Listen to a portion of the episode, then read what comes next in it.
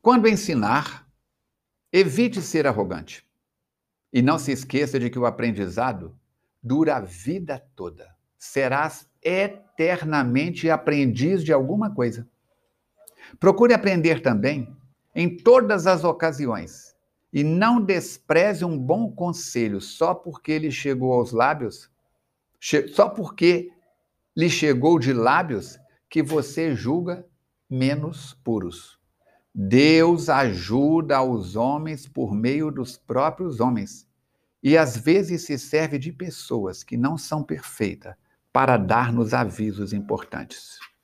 Essa é a lição de número 123, 123, do livro Minutos de Sabedoria do nosso querido e saudoso professor Carlos Torres Pastorino. Com ela, nós começamos o nosso podcast de número 39. Estamos preparando para no próximo fechar mais uma jornada, mais uma temporada, porque as temporadas são de 10 em 10. Nessa temporada, nós estamos trabalhando parábolas. E hoje nós temos uma parábola das mais belas do Evangelho. Muito bem. Quem fala é Armando Falcone. Ao meu lado aqui, no comando da edição está a nossa querida Alice Carvalho e nós estamos compartilhando com você Espiritismo para Iniciantes. Esse trabalho simples, fraterno, amigo de coração, chegando até você através de mensagens, de perguntas e respostas, através de uma série de possibilidades de ampliarmos os horizontes da sua, da minha, da nossa mente. Porque Jesus é o mestre e nós somos os aprendizes. Quer saber mais? Faça contato conosco. Como? Através do nosso canal. Você sabe, o nosso telefone já está colocado aí na, no ambiente. Você tem à sua disposição o SOS Preces, que é o telefone 32 3236 1122, das 8 horas pela manhã até as 11 horas, está à sua disposição este telefone, onde você tem sempre um amigo pronto para atendê-lo com uma mensagem de otimismo, de amor e de fraternidade, certo? E tem também o site da FEAC, o nosso Facebook, estamos juntos. A sua participação, manda uma mensagem para a gente, ó, oh, estou na cidade tal, país tal, estado tal, e estou acompanhando vocês. Vamos participar, vamos divulgar. A parábola de hoje é a parábola do bom samaritano. E quem comenta ela para nós é o nosso querido irmão, meu amigo Simão Pedro, lá do Triângulo Mineiro de Patrocínio, aquela cidade maravilhosa. Já fiz palestra naquela região toda ali. Araxá, Sacramento, Uberaba, Uberlândia, Patrocínio, Coromandel, Abadia, é, sobe mais um pouco, vai para Paracatu, João Pinheiro, Naí, Arinos, muito bom. Simão Pedro, onde estiver, o meu abraço fraterno. Simão Pedro vem comentar a parábola do bom samaritano, dizendo: Ele, porém, querendo se justificar, disse a Jesus: E quem é o meu próximo? Jesus retomou: Um homem deseja ir de Jerusalém a Jericó e caiu no meio de assaltantes, que após tê-lo despojado e espancado, foram-se, deixando-o semi-morto. Casualmente, descia por esse caminho um sacerdote, viu-o e passou adiante. Igualmente, um levita, atravessando esse lugar, viu-o e prosseguiu. Certo samaritano em viagem, porém, chegou junto dele, viu-o e moveu-se de compaixão. Aproximou-se, cuidou de suas chagas, derramando óleo e vinho.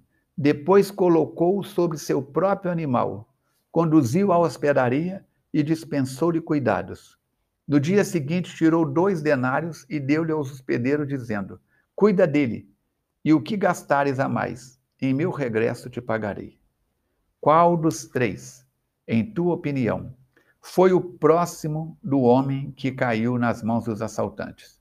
Ele respondeu, o sacerdote, aquele que usou de misericórdia para com ele. Jesus então lhe disse: Vai, e tu também faze o mesmo. Isso está em Lucas, capítulo 10, versículo 25 a 37. Em termos cronológicos, essa passagem se dá quando Jesus vai a Galiléia, saindo da Judéia e passando pela Samaria, no momento posterior da conversa com a mulher samaritana, no poço em um longo e rico diálogo. Samaria era o caminho mais natural a ser feito, mas não era feito pelos judeus e galileus que davam a volta para evitar a Samaria. E os samaritanos. Mas Jesus não deu a volta, faz o caminho reto e passa pela Samaria. Há um fato significativo na parábola do bom samaritano, que é o encontro de Jesus com o doutor da lei, um fariseu, que sabendo que Jesus havia calado ao sal dos seus, quis sua chance e pergunta para Jesus: Mestre, qual era o maior dos mandamentos? O interessante nesse trecho é que Jesus não respondeu qual é o maior dos mandamentos. Ele devolveu a pergunta: O que está escrito na lei? Como tu lês. Em outras palavras, queria saber como o fariseu interpretava suas próprias leis. E então o doutor da lei responde: Amarás o Senhor teu Deus de todo o seu coração, de todo o seu espírito, todo o seu entendimento, toda a sua alma, e amarás o teu próximo como a ti mesmo. Jesus responde para ele: Disse-o bem, faze isto. E o doutor, não se convencendo, diz: Mas, Senhor, quem é o meu próximo? É então que Jesus conta-lhe uma parábola, qual seja a parábola do bom samaritano. E depois volta a perguntar ao doutor da lei: Qual dos três agiu com íntima compaixão? Ele disse: O samaritano. E Jesus disse: Disse o bem, faze o mesmo. Jesus, de uma forma tranquila, devolve a pergunta ao fariseu por meio de uma parábola. Isso nos permite explorá-la na medida que Jesus vai narrando, colocando os elementos constitutivos para quem ouvisse a parábola se sentisse envolvido, esquecendo-se dos véus, das amarras, das estruturas rígidas e dos rótulos que não permitem ver as pessoas além das suas aparências. Quando Jesus pergunta quem agiu com compaixão, o fariseu respondeu: foi o samaritano. E os rótulos das aparências caíram. Esse contexto é importante para entendermos o que é agir em conformidade com as leis de Deus. Jesus falava por parábolas, era a sua didática. Ele falava a linguagem de quem podia escutar e também como a dizer: Eu preciso saber se você, que diz que sabe, de fato sabe, como mesmo, como você mesmo afirma. Por isso ele diz: faze isso, faze o mesmo. É uma forma didática para mostrar que não adianta ter o conhecimento da lei sem ação. Saber e fazer se completam. Isso é libertador. Jesus, mais do que Salvador, foi-nos um libertador. O Salvador é alguém que nos carrega, libertador é alguém que nos abre as portas e diz: caminha. Jesus, nessa conversa com esse doutor, pôde falar a todos os que estavam ouvindo, talvez até aos samaritanos e outros grupos desprezados, escandalizando os grupos tradicionalistas, os doutores, levando todos a refletirem sobre o viver. Samaritanos e judeus não eram inimigos, porque não se degladiavam, mas não eram bem quistos uns dos outros. Os samaritanos, embora hebreus, eram vistos como não puros, como um povo traidor dos costumes hebreus, pelos judeus daquela época, porque incorporaram à sua cultura alguns costumes persas, babilônios, dentre outros. Jesus não conta a parábola do bom hebreu, nem do bom saduceu, nem para contextualizar o ensino da caridade. Sendo assim, quando Jesus sugere cumprir o amar ao próximo, indicando que não basta ter conhecimento da lei, mas é necessário cumpri-la, praticá-la cotidianamente. Quem é meu próximo? Quem é do meu círculo? Quem é do meu grupo? Poderia o próximo dito na parábola alguém não é judeu? Isso é um problema. Como ser próximo daquele que é um gentílico, ou fazer parte de povos menores, por exemplo, os cananeus, o publicano que é cobrador de imposto, o romano que é o dominador, todos eram próximos então? No texto da parábola, Jesus utilizava os elementos geográficos, os elementos do vernáculo da linguística, e as parábolas são ricas e simbólicas. Eis que descia de Jerusalém para Jericó Jerusalém está a mais ou menos 760 metros acima do mar. E Jericó está abaixo do nível do mar, cerca de 250 metros. Era uma descida. Jerusalém era a cidade do templo, simbolizava a sacralidade, o espírito. Jericó era a cidade do comércio, das feiras comerciais, casas de câmbio, local de trânsito, simbolizava a vida material, a busca do que é material e transitório. O material está abaixo do espiritual até geograficamente. Descia de Jerusalém, descia dos valores espirituais para os valores materiais. Caía, era uma queda espiritual e vibratória. A pessoa fez uma inversão de valores. Em vez de subir de Jericó para Jerusalém, descia de Jerusalém para Jericó. Então ela é assaltada. Ou seja, quando estamos descuidados, nessa invigilância, somos presas. E ele foi assaltado por salteadores sorrateiramente, porque estava simbolicamente caindo, perdendo o senso de rumo certo. E aí se tornou mais influenciável porque fragilizado. Observe que a expressão era um homem artigo definido, qualquer pessoa. Artigo indefinido, qualquer pessoa. Só se sabe que era um homem. Simboliza qualquer um de nós. E depois ele coloca três pessoas simbolizando três características, três grupos. O primeiro deles passava pelo mesmo caminho daquele homem em queda vibratória, é o sacerdote, que vê o necessitado e passa ao largo não quis nem se aproximar porque egoísta. Pode ser referência à proibição que os sacerdotes tinham sobre tocar em cadáveres, mas a parábola não é para mostrar realidades, é para tentar levar o entendimento subrepetícios, como de que o conhecimento técnico e religiosos do levita não foi suficiente para que reconhecesse o seu próximo. Note-se que a expressão é pelo mesmo caminho, ou seja, também estava em queda os valores espirituais para os materiais, embora fosse um sacerdote. Da mesma forma, foi a referência ao levita, cuja expressão foi de igual modo. Isso quer dizer, da mesma maneira do homem, qual seja em queda de valores espirituais para os materiais. A atitude do levita foi a mesma, passou ao largo. E quando Jesus fala do samaritano, diz que ele ia de viagem. Diferente mente dos outros dois que iam pelo mesmo caminho, ou seja, o samaritano era um viajante, tinha um motivo para passar por aquele caminho.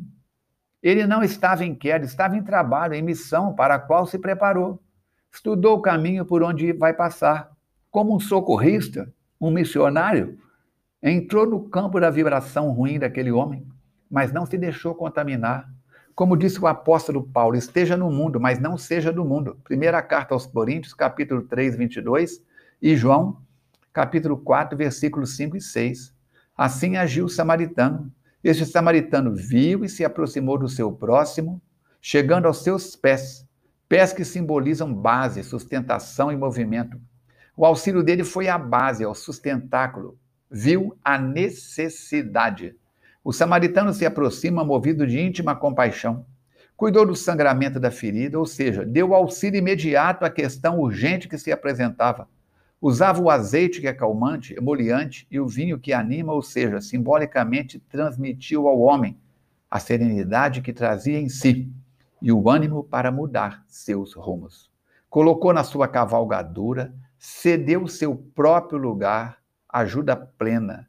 Levou a uma estalagem demonstrando que a ajuda deve ser completa. Na estalagem buscou quem poderia fazer mais e melhor, com mais preparo, e seguiu a viagem. O samaritano deixou duas moedas, dualidade, e disse: O que gastares a mais eu te restituirei quando voltar. Em outras palavras, quem ajuda volta para acompanhar o progresso. Simbolicamente, o estalageiro também certamente era conhecido do samaritano, para deixá-lo pagar depois. Isso simboliza que o ser que ajuda é conhecido e respeitado de todos. Ele exala o respeito, mostra que quem quer ajudar ele se envolve, é envolvido. E as pessoas confiam nele, porque sabe que ele vai voltar, vai cuidar. Não é uma ajuda feita como obrigação. A ajuda é o ato da vontade, movido pelo sentimento. E foi isso que este homem fez, esse bom samaritano, que agiu com compaixão para com o próximo. Jesus encerra dizendo ao doutor: faze isso. Pode ser que depois de ter ouvido esse ensinamento, ele tenha feito sim. Pode ser. Muitos doutores aprenderam isso. Gamaliel, Nicodemos e quantos outros. Por isso, completamos as palavras de Simão Pedro, que não precisam de, de serem completadas, mas apenas fechando o parágrafo, fechando o estudo. A compaixão é uma força desconhecida. Preste atenção nisso. A compaixão é uma força desconhecida. Só tem compaixão quem tem olhos de amor. Para muitos orgulhosos, a compaixão é ato de covardia. Não escarnecer os caídos é prática amorosa. Estender a mão aos equivocados é ato de sabedoria. Na vida, a posição das pessoas varia conforme as circunstâncias. O equivocado de hoje pode estender-nos a mão amanhã. Diante da compaixão de Deus para conosco, é importante que tenhamos compaixão para com o próximo. Melhor do que isso, só dois disso. Podcast 39, colocamos o nosso telefone 32984899106 à sua disposição. Faça contato, mande a sua pergunta, a sua colaboração, a sua crítica. Ajude-nos a divulgar, a chegar ao maior número de pessoas. Você pode entrar no site da FEAC, www.feac.org. Você pode entrar no nosso é, Facebook, facebook.com.br Falcone Espiritismo e até no nosso Instagram, que é o arroba Falcone Armando. Estamos juntos, misturados, nesse propósito de avançar para a frente e para o alto. Um grande abraço, saúde e paz. Juntos, vamos avançando e vencendo essa jornada extraordinária que o Espiritismo nos oferece. Até o nosso próximo podcast, se Deus quiser e Ele quer.